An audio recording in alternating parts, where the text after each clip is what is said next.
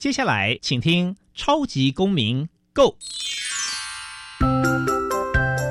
民主社会是百花齐放，法治国家则井然有序。用心沟通，相互理解，以理思辨，相互辩论。欢迎收听《超级公民 Go》。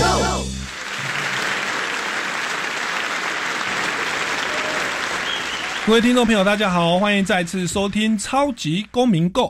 本节目呢是由教育部所委托，由国立教育广播电台以及财团法人民间公民与法制教育基金会联合制播。我是节目的主持人苏格格苏明祥。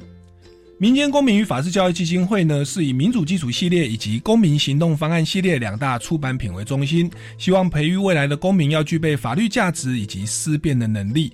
此外呢，我们也特别关注校园的辅导管教议题。目前出版的两本书，第一本是《老师你也可以这样做》，第二本是《老师我有话要说》，分别针对校园中常见的辅导管教议题，提供法律以及教育观点。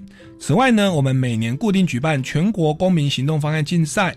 另外呢，也不定时的举办教师研习工作坊，希望与各界合作，推广台湾的人权法治教育。接下来进入小小公民庭看厅，小小公民庭看厅。在这个单元，我们将会带给大家有趣而且实用的公民法治小知识哦。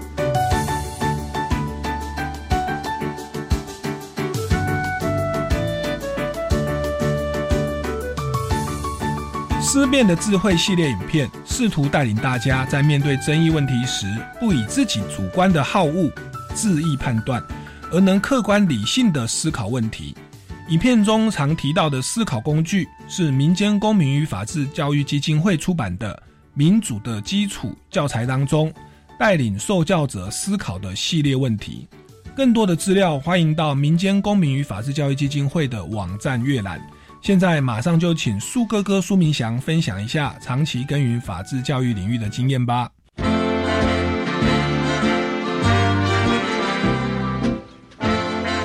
公民咖啡馆，倒杯咖啡，跟我们一起在公民咖啡馆分享近期最具代表性的公民时事。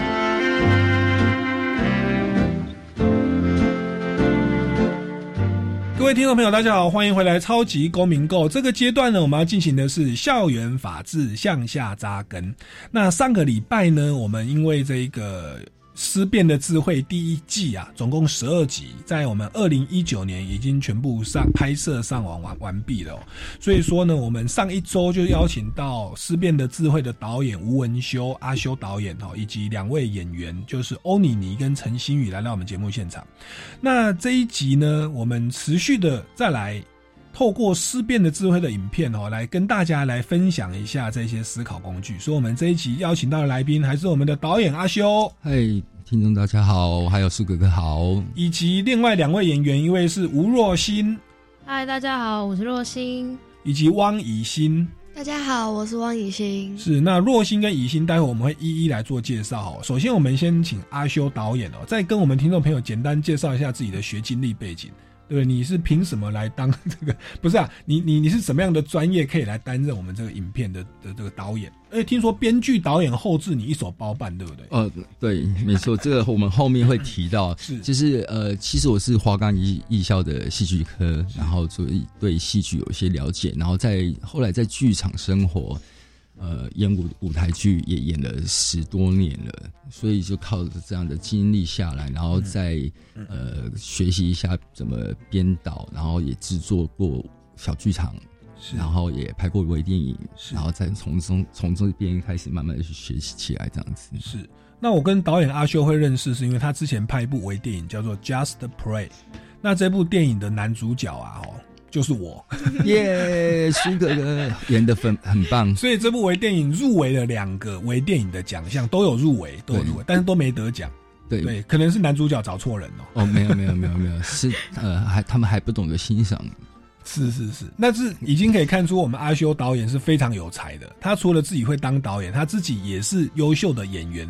他曾经拍过好莱坞的电影《露西》，在里面演黑道，对不对？还有很多两岸啊，跟黄登辉啊，很多的电影都看得到他的踪迹啊，电视剧等等。那他算是这一次算是不计成本代价，没有考量到预算哦。听说我们这个思辨的智慧，你你担任我们这个制作的过程，从编剧到导演到拍摄。到后置你是一手包办，对，而且一手包办，而且你知道，因为这个是公益，所以你的收费好像是外面行情的大概三成。还是五成不到，对不对？呃，可能一成都不到，有那么夸张？所以他可能是这，可能我跟阿修多年的交情，我真的是这样，真的是真的是这样哦。对，真的是多年交情，然后再加上说，我说真的是卖人情啊。我也是抱着学习的态度来了，来做这样的事情。对对对，阿修是非常的的谦虚啦。那其实我们是因为，就是跟我们基金会一样，我们想要推动。嗯，台湾的人权法治教育，而且希望透过新媒体的方式，是非常有 YouTube 的影片的方式，希望来推广，所以我们也就不计成本代价，对，也是在做好事嘛。对我我我自己的演员费在拍这个片，大概是外面的两成的。对，但是那甚至有时候是是那个，但是倒贴，有时候演员多还有剧组的支出，但是其实大家都共体时间。我们最主要是做公益跟教育。对，没错，没错。那我们一开始就这样子讲的这么算人热泪哦，其实是希望大家可以了解我们思辨的智慧这部影片。对，虽然是小成本制作，但是我们也是每一集的编排上都非常的用心去做这样的事情，就是为了让观众可以看到。很舒服、有趣又可以学到东西的一个影片，这样子。那思辨的智慧在刚刚我们小小公民庭看厅就有介绍到，主要是民间公民法治教育基金会为了推广民主基础系列教材，所以呢，把这个四大主题，就是正义、隐私、权威、责任哦，这四大主题本来是有四本书，而且按照不同年龄层各出的四本书，所以其实有十多本书。我们把这当中的思考工具拉出来。来针对台湾的校园的生活新闻的案例，我们把它拍摄成短片那我就想要请问，一开始先请问一下阿修导演哦，在如此预算拮据 的状况下哦，我们这整个拍摄的过程，因为你从编剧到拍摄到导演，一直到后置，而且有一集你还直接担任演员哦，你比成龙大哥还厉害哦。那这样整个一条龙这样运作下来，你要不要跟大家分享一下这个拍摄的过程？它它的流程啊，整个制作影片的流程以及一些辛酸。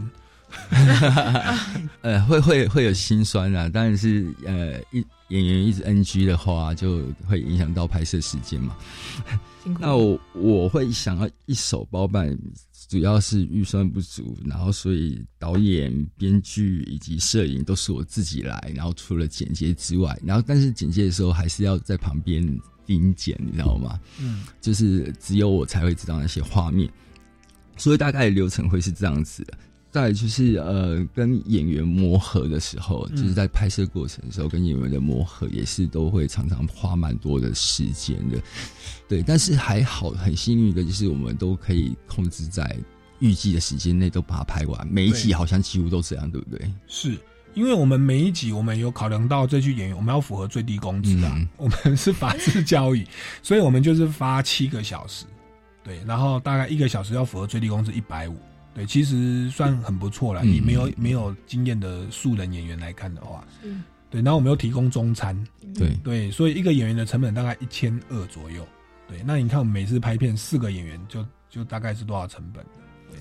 但但是我觉得这样子拍下来其实是有趣好玩的，然后就是还是要在这边呼吁大家，就是。真的可以去上网 YouTube 搜寻事变的机会看一看，然后也可以给我们的批评指教，然后可以让我们做的更好更好。对，那这部法制影片它其实跟一般的影片不一样，一般的法制影片都是一样，可能有生活案例，但是就直接带出了法条的解释，嗯，对就是标准答案是什么。但是我们这部影片呢是有生活案例。但是我们没有那么强压、填鸭式的给大家标准答案，我们反而是提供了一套思考工具，循循善诱，让大家去做周延的思考。我们在节目的后半段、中段，我们也会用一一集《思辨智慧》里面的一集，我们来实际操作一下。不过在进入实际操作之前，我们今天来了两位思辨的智慧的演员哦，一位是吴若欣哦，来跟我们听众朋友简单介绍一下自己。哦，大家好，我叫吴若星，通常大家叫我六七啦。呃，现在是高中刚毕业，今年毕业。然后六七他本身其实他是高中毕业，但是他的这个他本身是驻唱歌手，对不对？然后所以他的歌声其实不错。所以我们有一集叫《思辨的智慧》第八集《青春我最样》，发型进不进？那他呢就在那个戏剧的一开始，他有唱了一段，他就当当街头艺人的在那边唱了一段。哦，然后呢，街头艺人的前辈就跟他说：“哎，你要不要染头发？”我们就慢慢的带到说发型进不进。所以其实像他的唱歌的这个专场哦，跟我们上一集有一位来宾叫陈新宇，他是舞蹈的专场，我们也都把它放在影片里头了。哦，所以这个是六七，现在是高中毕业。好，那这个另外一位呢是汪以欣，来跟大家自我介绍一下。Hello，大家好，我叫汪雨欣，然后我今年十三岁，读国二，对，十三岁国二哦，对对，那你是是读哪一间学校？宜兰的惠登中学。宜兰的惠登中学，哎，那我们拍片比较主要多都在台北跟淡水，为什么会找到你呢？因为我其实我本身是住淡水，然后是因为读书的关系，然后所以平日才会在宜兰住。是是，所以所以这个。是本身是淡水人呐，那我们拍片主要都礼拜六就配合大家的时间，所以让大家都可以参与。哎，那这个六七哦，跟汪以欣，其实在我们戏剧里面，六七好像是从第几集开始拍摄？第七集，第七集以后开始拍摄，一路拍到十二集嘛。对，总共拍了六集哦。那你这六集里面，你要不要跟我们分享一下你拍戏的一些点点滴滴啊？有没有甘苦谈？或者你本身是歌手，你这个算是第一次尝试戏剧？有没有什么东西是让你学习或者你以前不知道的？就是你拍戏过程的与与导演啊或演员相处，有没有一些点点滴滴、心酸啊、快乐可以跟大家分享的？一开始拍戏的时候真的是很紧张，然后在镜头前面也是超级不知道在干嘛，然后一直忘词，然后很生硬。比较有印象的还是最后一集这一季的最后一集十二集。嗯，对。然后那一次是那个主题是谈什么？那次是预算爆表，十二级的，是考试作弊，对不对？对啊，对对对，考试作弊。然后那次请了几个灵演，然后苏哥这次预算好像就没有，是苏哥自己倒贴的样子。可是那次因为人很多啦，所以就还蛮好玩的。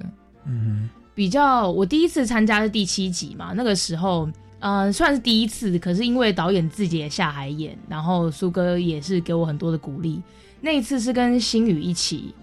然后对我来说是一个全新的挑战，因为我没有演过戏，所以第一次演又是跟导演一起，老说还挺挺恐怖的。第七集的主题是冷气机的费用分配，就是说校园里面太热了，然后有老师说要装冷气，可是装冷气会牵涉到装设费跟冷气的费用。那在戏里面哦，这个六七跟另外一位陈星宇就是跳舞的那个，他们是演姐妹档。那他们一个家庭哦，要分担两个人的费用，好像会很辛苦，因此他们就回去问爸爸。那问爸爸是谁呢？是一位在淡水卖葱油饼的阿修。阿修导演就是演我们六七的爸爸。对对对对。那那第一次预算不足嘛，对对对，下去演一下。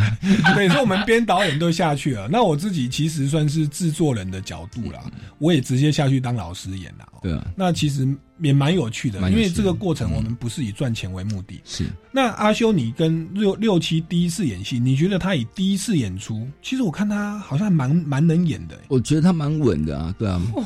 其实也看不出来他有很多的紧张感，嗯，演的也很好，对，是因为那个是第一次演啊，那个六七他的那个情绪跟表情其实蛮细腻的，嗯，其实就不禁让我怀疑他可能平常就在演戏，没有，对，平常可能日日常的生活就在演戏，不还是他本来就长这样的，本来就长这样，是。那观请观众自行想象。那我们的听众朋友听我们这样讲，可能不不飒飒，你可能就你上网看一下哦，《思辨的智慧》第七集，冷气费用如何分担，你就会看到那个六七哦，他的第一次演哦哦，他演的这个状况其实是还蛮到位的。哦那就想要请问一下六七，你本身其实是驻唱歌手，是对你当初为什么会想要往戏剧界发展呢？或者是？这个你你觉得在这个拍戏的的过程里面，有没有因为这样的拍戏而学到了一些法治教育的观念？表演分几个方向嘛，嗯唱歌啊、跳舞啊，嗯然后演戏嘛，跟最后是主持，比较是比较比较偏综艺的部分。然后因为我自己是喜欢表演，所以其实我想要什么都试试看。嗯所以唱歌也是，跳舞也是，可是目前看来跳舞真的是蛮糟糕的，这件事情就不要再提了。然后，然后演戏这件事情，那个时候其实是喜欢的，可是呃一直都没有这个管道。然后在某一次因缘际会下认识苏哥哥，然后这一次就突然哎发给我一个通告，就哎蛮酷的，就去试试看这样子。嗯，对，虽然嗯听他们刚刚讲是听听起来是没有演的很差，但我真的是觉得很紧张啦，真的所以其实你虽然是唱歌，但是大家知道唱歌也是要有情绪的，是是是那个情绪的运用带到戏剧里面，让你比较得心应手了。哦这样说也是。所以若心他一口气从第七集演到第十二集哦。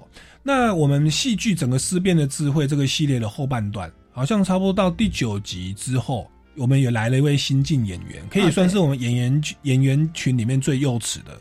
对，就是这个汪以欣同学，来 再再跟大家自我介绍，是惠登中学。对，我是惠登中学，然后国二，国二的学生哦。对，那你来参与我们的拍摄，你第一次是拍珍珠奶茶那一集，对不对？嗯，好像是第九集还是第十集，是拍珍珠奶茶。第十集，第十集。哦，你第十其实已经快要结快要结尾了哦。对。珍珠奶茶，然后还有第十二集就是嗯。考试作弊，老师要大家重考这两集嘛对。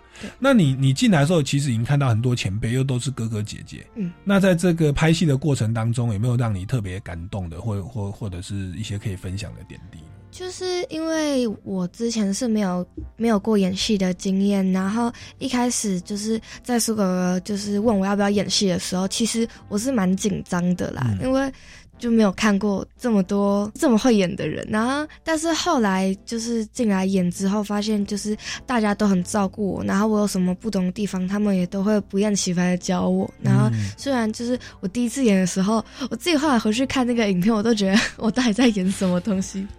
就是嗯。感觉就像机器人，然后在念稿，然后完全没有表情，是。所以也很感谢大家，就是可以陪我在那边耗时间。没有了，以心他第十集是第一次演，那个如果听观众朋友有兴趣，也是可以听众朋友有兴趣去看一下，他那一集好像有比较生硬一点。对，可是你如果再看他第十二集哦，以及我们第二季的第十三集也即将要要在网络上哦，你会发现他的演技哦，才演了两次三次就整个大妖精。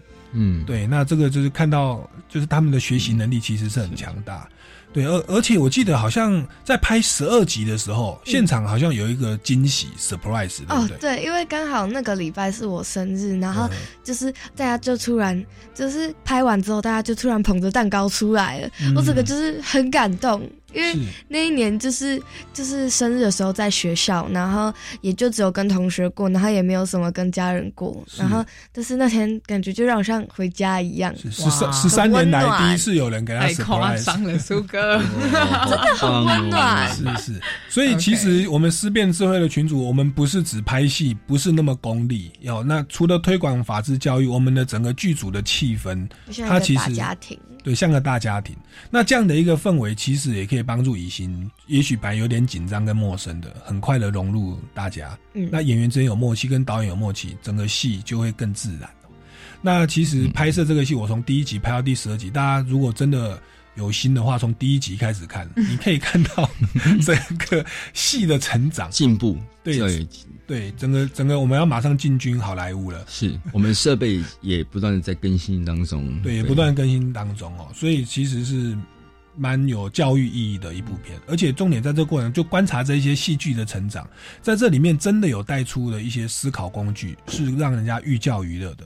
所以这部影片其实非常适合在这个课堂上，在老师课堂上的运用，公民的课程哦，或者是社会领域的课程，或者是一般的社团活动，也都可以使用。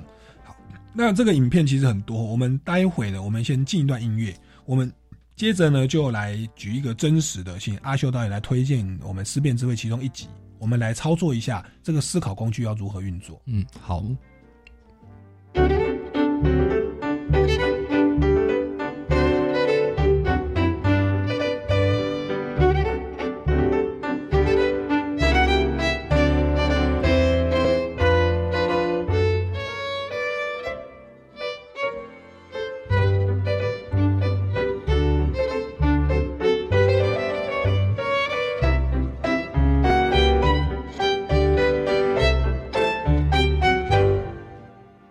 各位听众朋友，大家好，欢迎回来《超级公民购》。本单元要进行的是校园法治向下扎根哦。那刚刚我们为各位听众朋友介绍到《思辨的智慧》的剧组啊，今天男主角。哦，不要，我不要自称男主角，我是里面演老师的苏哥哥。然后我们的导演阿修哦，以及两位演员就是六七跟汪以欣哦，都来到我们的现场。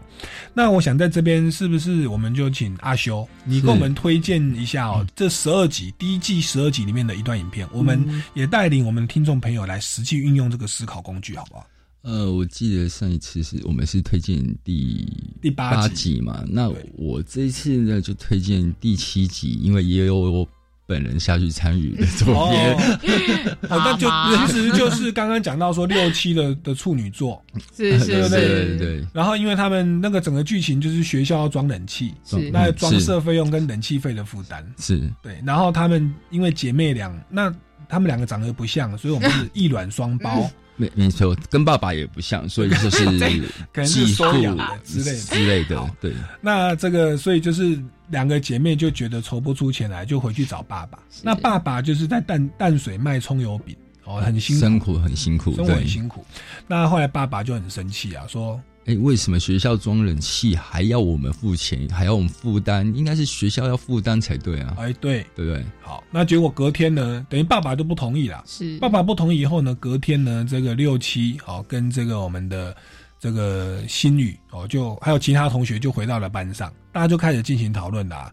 哦，就说他们家境清寒哦，而且一个班级里面有两个人哦，那到底这个冷气费用到底要谁来负担，或怎么样的负担方式比较合理？好，那这个时候他们吵吵吵就快要吵起来了，结果苏老师就出现了，我我就出现，我每次都演苏老师，然后我就带领大家说啊，哎，各位同学不要吵，我们这个题目啊，哦，这个问题所牵涉到的是我们的所谓的分配正义的问题，哦，因为我们知道这套丛书它有四大主题，就是权威、责任、隐私跟正义。那像上次提到第八集那个发型禁不禁的规定，或捷运可不可以喝水吃东西，那算权威。那现在我们要谈的是冷气机的费用怎么分配？那这是属于分配，所以它是属于正义里面的一环，叫做分配正义。好，那分配正义就提到说费用怎么分担，或者说有的时候是好处，或者是老人津贴，或者说是补给品怎么分担。那我们这个 case 是感觉是呃负担是费用怎么分担哦？那这边我就开始带领大家来做思考哈。那首先第一个思考工具，我们要。来思考的就是，请问我们现在要分配的是哪一种利益，或者是负担？哦，那先定义啊，是分配好处还是分配坏处？哦，分配好处叫分配利益，分配坏处叫分配负担。哦，那这一题应该显而易见嘛，对不对？嗯，这个要负担的就是所谓的什么冷冷气费用是负担啊，啊，冷气费用的负担，哦，包含装装机费，但是装冷气又是一个利益。哦，装冷气是一个利益。对，可是装冷气好像就是装一台嘛，嗯，对，那只是说装这一台的成本要由谁来付？学校付还是还是同学付？对，那所以就变成好像是那个钱由谁来负担？学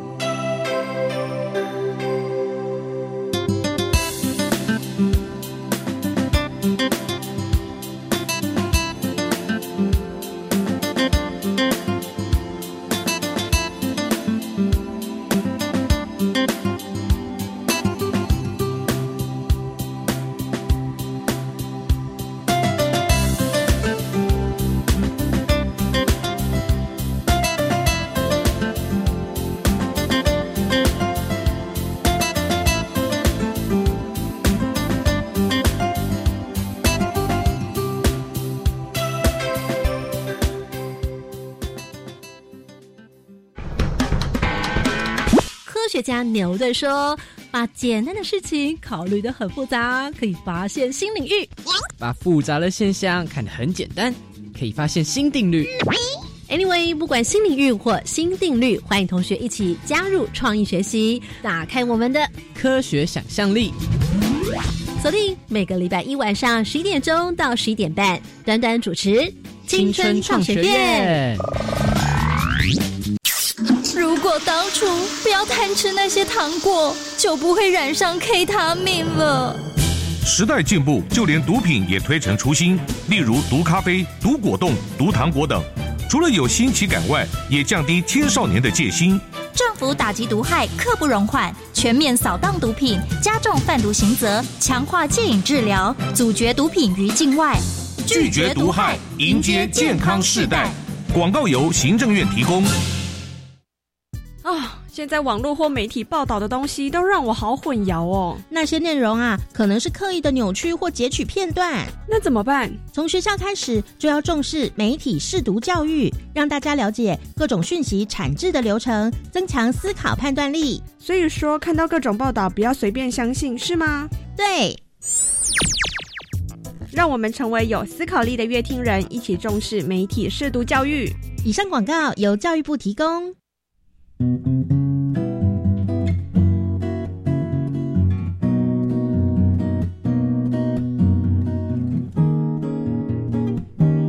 是苏命苏米恩，你现在收听的是教育电台。哦，朋友们，就爱教育电台。耶。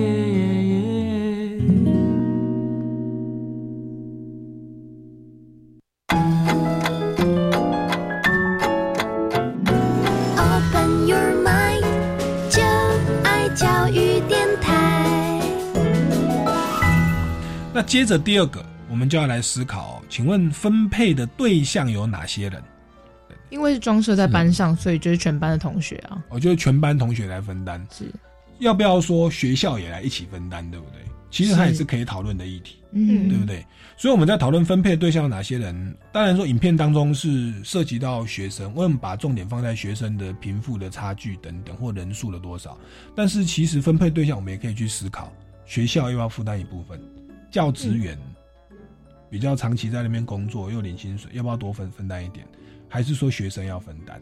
好，所以而且装一台冷气之后，嗯，这个班级之后大家会换班啊，然后下一个学生又进来，那这样那个冷气就一直在那边，然后只有这一期的学生付，以后他们都不用付，就觉得哎，这个班好像有点亏。对，嗯，哦对，因为他们分担的是装冷气的装设费。对，对，哎哎，为了以后说会换教室，嗯，对。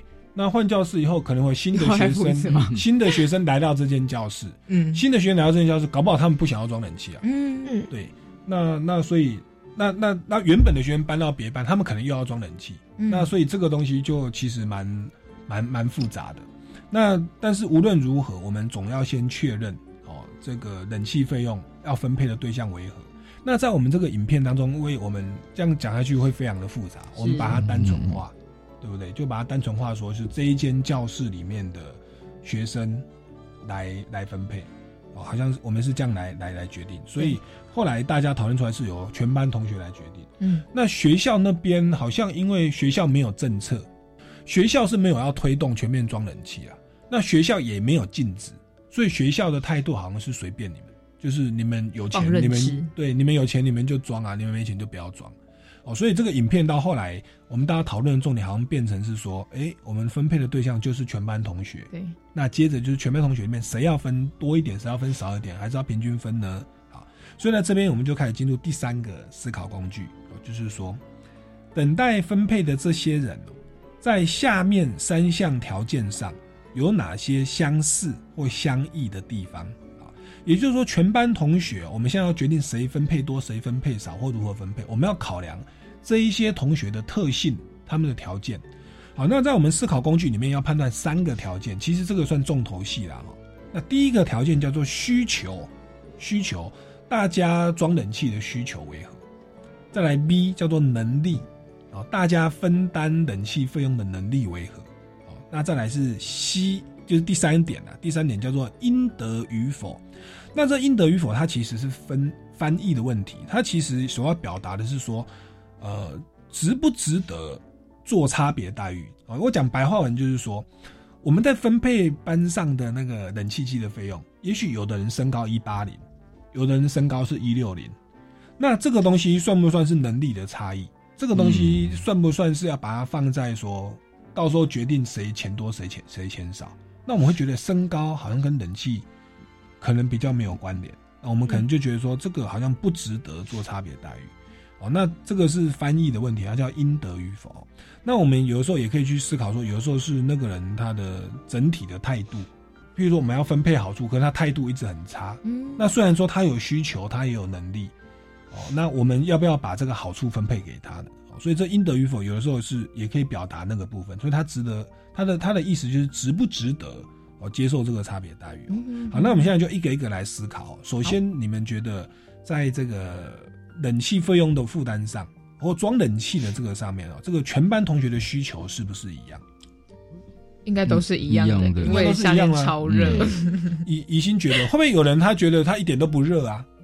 有的人他觉得我就是不需要装冷气啊，你装冷气我反而穿外套很痛苦啊，会不会有这种状况？应该比较少吧。嗯，应该比较少吧，除非是身体可能有一点生病的吧。哦，身体生病的，嗯，是，所以说原则上可能大家都想要装冷气，因为台湾的夏天真的是真的很热，是，所以除非有特殊的的状况，否则大家装冷气基本上都是有这个基本需求的。好，那这个可能就比较没有悬念的，比较没有疑问，除非有一个人他特别体寒，特别怕冷，嗯，哦，那那那么在那种情况下，他可能就变成比较没需求了，对。那但是其他人，我想应该百分之九十在台湾的人，应该是还是需要吹冷气，在夏天的时候。好，所以我们这一题哦，这个在需求部分，我们在讨论的时候，在戏剧里面讨论，它基本上是属于相同的。好，那所以重点我们就放在第二个条件哦，就是同学们的能力有没有相同或相异？应该都差不多。同学们家长的能力哦，你说同学们 对哦，同学们的能力就是其实大家都没钱。对，那同学的的钱，这个冷气费用是跟父母要。对对对。OK，那那那这个时候就出现能力上的差异了。好，那这个在在戏戏剧里面好像就有的人是。六七对，就是演没钱的那个小女孩，就是没有钱的小女孩。那班上有没有其他人的有别的状况？还有我妹啊，哦，你妹也是没有 戏戏里面的妹妹，戏里面的妹妹就是陈星宇。对，所以我们的戏也蛮有趣哦。第七集哦，这个六七跟星宇很穷。第八集他们两个就去街头卖艺，哦，就是当街头有连贯，有稍微有一些连贯的哈。好，那你们两个是属于特别没钱，是好。那可是，在戏里面有没有人特别有钱？有啊，妮妮吧，对不对？妮妮在戏里面是属于特别有钱的，对，还是是不是有一个端倪？这两位都是没有到特别有钱，他们就是属于家境小康。OK OK，对，啊，像是妮妮就可以出国玩，对，还那还是还是，所以是有的人家庭状况是比较好的，是那这边家庭状况比较差，对对，那有的是平庸中产阶级。好，那这个时候我们就发现，在这个能力上面，哎，其实是有差距的，对，而且这个差距好像。呃，是几乎在各个班级都会有了，对对不对？好，那这是能力的部分。那那这个第三个条件叫做应得与否，就是值不值得差别待遇？对对，就是家长的财务状况值不值得我们在冷气费用的分担上进行一些差别待遇嘞？嗯，导导演觉得，如果是当时的我的话。我可能也不会想到什么吧，可是现在的我会觉得，呃，应该是值得差别待遇的，因为毕竟就是大家都有生活困难的时候，然后觉得同学们本来就是要互相帮忙。当然，老师有能力的话，老师我是老师的话，我也会想要去多去分担一些这样子。是，对。好，那那疑疑疑心呢？你觉得？就是。我觉得其实如果这样差别待遇的话，班上有些同学可能会觉得说，就是有一点不公平啊，因为大家享受的都是一样的冷气，然后也没有谁吹的比较凉，谁吹的比较热。那我觉得说，其实如果家里真的有困难的同学的话，因为冷气装了，那一定就需要有人清洁嘛。那我觉得就是老师可以在班上就是应征说，就是有没有同学自愿清洁，然后就是如果负责清洁冷气的同学。就是他的冷气费可以减免一些，然后也不要就是一定要让低收入户的同学去做这个工作，嗯就是让他们自己报名。他们如果真的有这个就是困难的话，我觉得他们应该就会自己去就是这样解决。是，嗯，所以所以把财务状况考量进去，其实以心他所讲的，已经到最后第四个思考工具的解决方案了。他已经开始在思考，哎，那比较清寒的，也许不要付钱，但是有没有替代方案嗯哦，让它整体是公平的哦、所以其实我们要来进入第四个思考工具了哦。好，那第四个思考工具在进入之前，我们先来进一段音乐，好吧？我们待会再回来。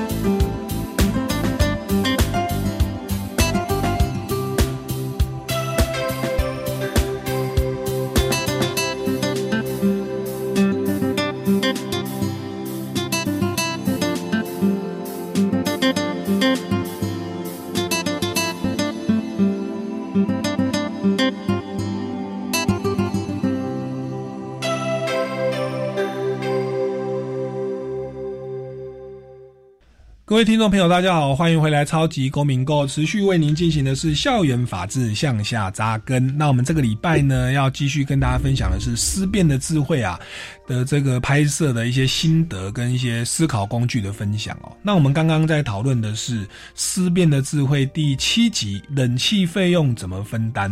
那这个是属于分配正义里面的负担的分配。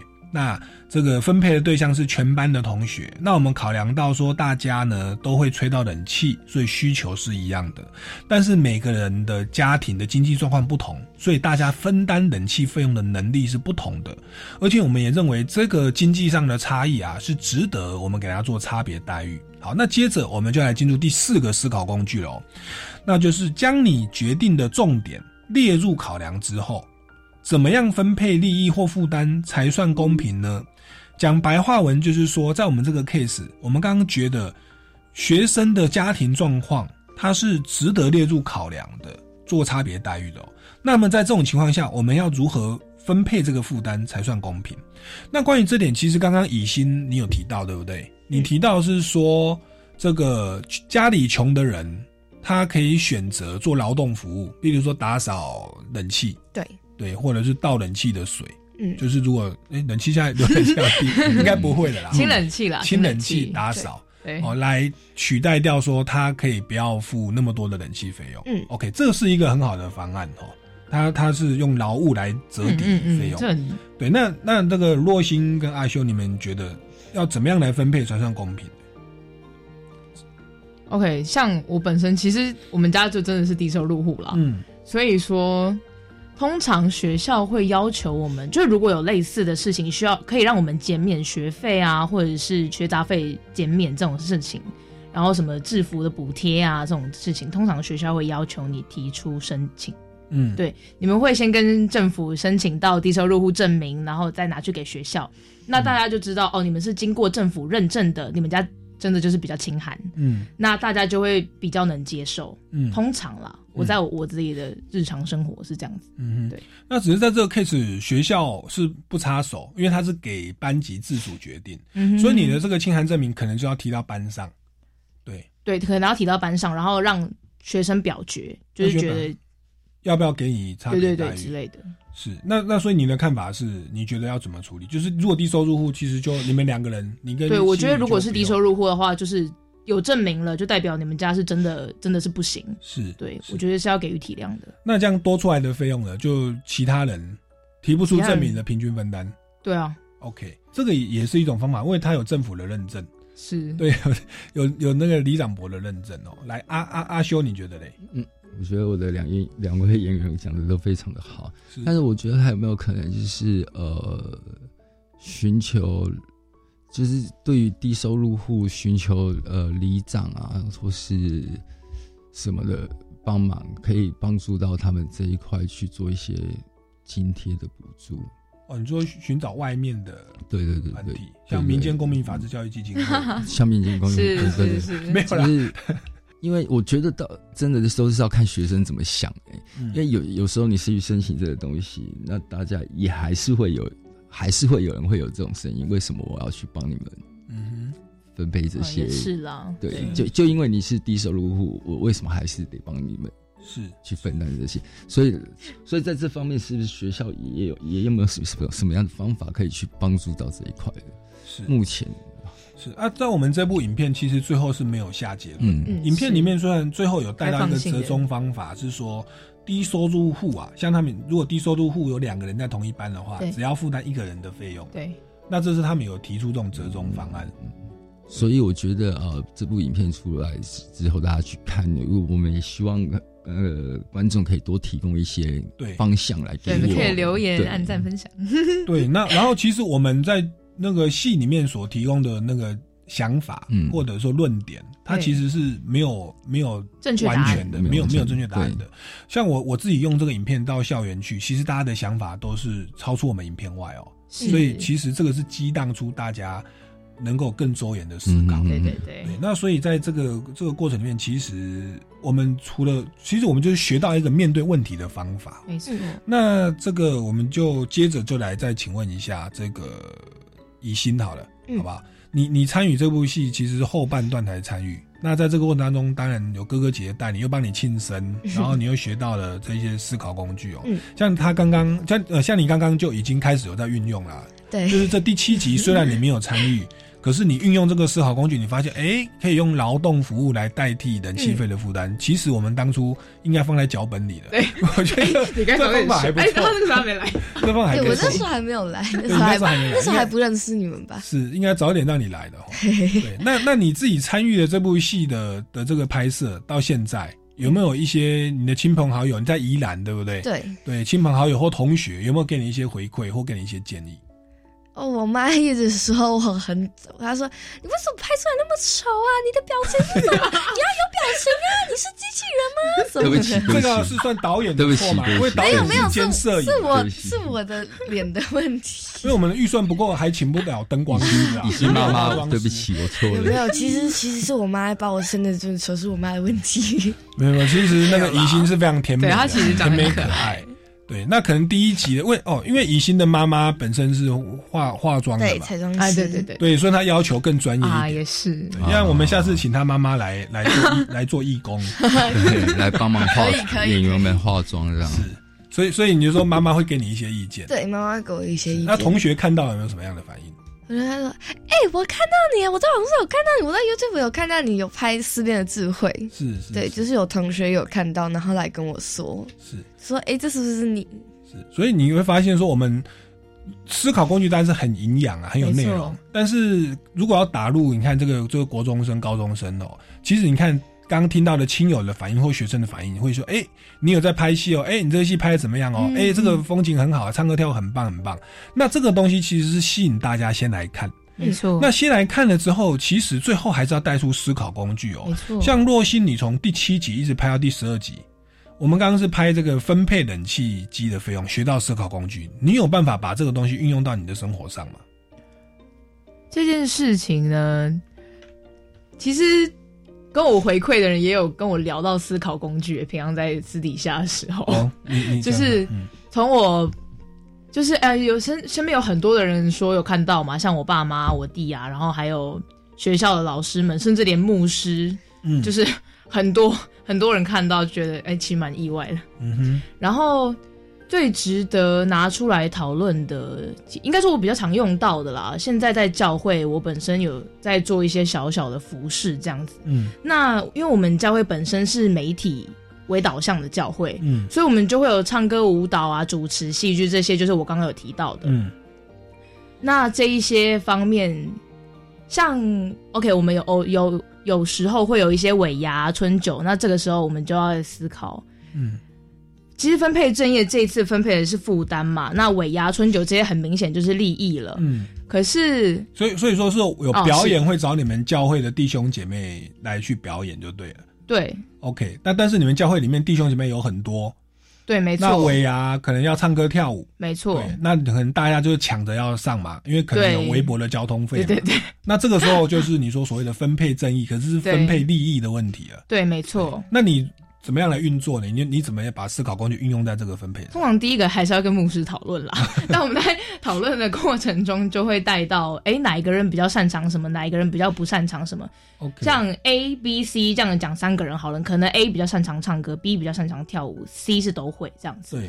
那如果 A 比较擅长唱歌的部分，我们就让他尽量分配在唱歌。可是如果场次不够，我们就会想办法让他再上场。可是如果人数太多了，他可能这一次就没有办法。嗯，回归到来思考工具哦。第一个，我们就先分判断说，哎，我们现在要分配的是利益，因为是演出机会，还有微薄的交通费。那第二个，分配的对象有哪些人？因为你们是在教会里，就是你们教会的弟兄姐妹。对，好。那第三个，等待分配的这些人的三项条件，像你刚刚讲说，谁会唱歌，谁不会唱歌，这个我们就开始来判断第三个能力的部分。假设他今天就是说我们要唱歌的。你就开始把它拉分，哎，唱歌能力怎么样？有谁歌唱比赛到前十强？是是。有人歌唱比赛是到复赛，哦，有的是复赛都没有进去。是。这样来分配他的能力。是。好，那可是真的上场是单纯只依靠能力吗？还会考量到什么东西？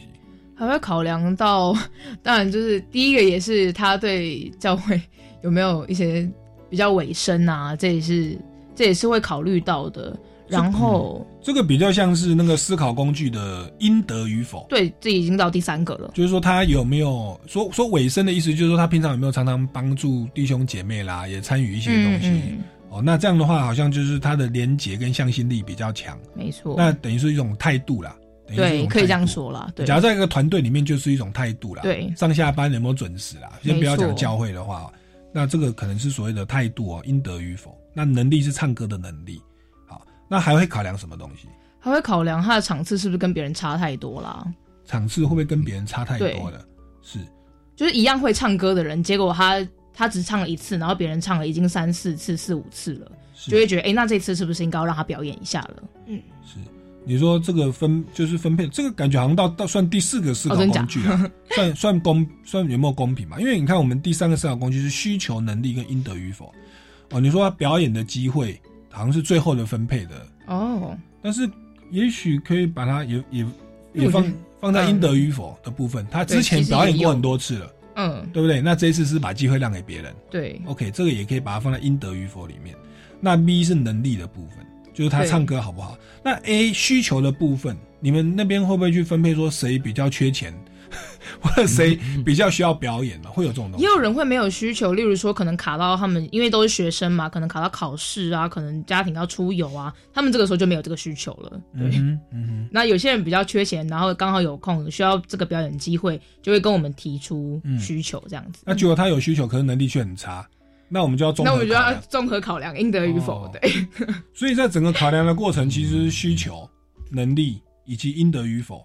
包含说态度或他过去表演过几次来做综合考量，好，那做综合考量之后，最后就到四哦，就将你决定的重点列入考量之后，最后怎么分配这个利益才算公平的？后来你们你们教会那边是怎么运作的？主要还是长只会讨论，讨论完之后，还是看他们就是尽量有表演人都能让大家上，就都能让大家上来。但是如果就是机会真的真的得要抢的时候，还是跟牧师讨论，然后一样是。思考工具是比较硬啦，可是通常我们的顺序就是这样子来讨论。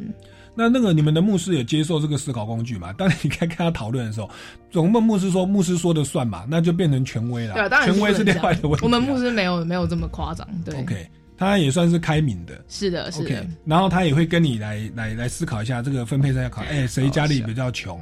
对对，那可是这一个场呢，我们也不能派太烂的出去，否则可能明年就哦，对，我们也要衡量表演的性质，就是可能尾牙或者是小场、大场，我们也都要评估一下。是，对，然后也考虑到他平常的态度，嗯，或者是这个他有已经是不是占了太多的表演的机会啊？是，好，那那这些东西最后就列入考量，然后才决定人选。没错，通常是这样子。OK。好，那当然说，我们这也是举一个例子啊，就是六七在自己的团体的生活里面有去运作啦。那当然说，绝对不是只是教会啦，学校啦、公司团体其实都用得到。那也许结论是不一定的，是开放性的。可是这个思考工具确实是值得让大家来参考，然后呢有一个客观的标准，而不会说，嗯，我们教会呢就是牧师说了算，我们公司谁决定就老板说了算，那个整个过程就会呃比较没有运用到这种公民的思考工具哦。这样相对客观也比较正义。是对，那我们节目也慢慢到了尾声哦，这个阿修导演有没有什么要为我们做几阶段几句话为我们做总结或者要补充的？当然还是希望就是呃，我们其实每一次拍摄都非常的用心去做编排，然后也真的希很希望观众朋友可以感受到这个思辨智慧跟思考的工具的运用性，所以也请呃各位听众可以多多去支持，在 YouTube 搜寻思辨智慧就可以看到我们的拍摄哦。嗯，所以民间公民法治教育基金会哦，那个大力推广法治教育，除了跟我们这个教育电台合作，你看做超级公民购的节目，此外在这个全国公民行动方案竞赛啦，也跟司法院啊各大专院校、高中国小合作，然后在这个网络的推广，我们有思辨的智慧，透过这种多媒体的方式，然后在这当中，其实不只是演技哦，不只是表演。哦，大家也学习互相的包容，学习相爱，然后又学到了这个思考工具，像六气一样，可以带到自己的生活里面。嗯，所以这部影片真的是蛮值得大家推广哦。所以欢迎大家到 YouTube 频道、哦、或者到一般的网站，你只要搜寻“思辨的智慧”，就会我们第一季。第一集到第十二集，总共十二集的影片哦，欢迎大家点入欣赏。那觉得好的话可以分享哦。那希望可以对大家的整个公民的素养哦、理性的思考带来帮助。那最后呢，各位听众朋友，如果对于本节目还有任何的意见呢，欢迎可以到超级公民购的脸书粉丝专业来留言，或者到民间公民与法治教育基金会的脸书粉丝专业或官方网站来关切最新消息哦。那我们下个礼拜六三点零五分，超级公民购再见喽，拜拜，拜拜。拜拜。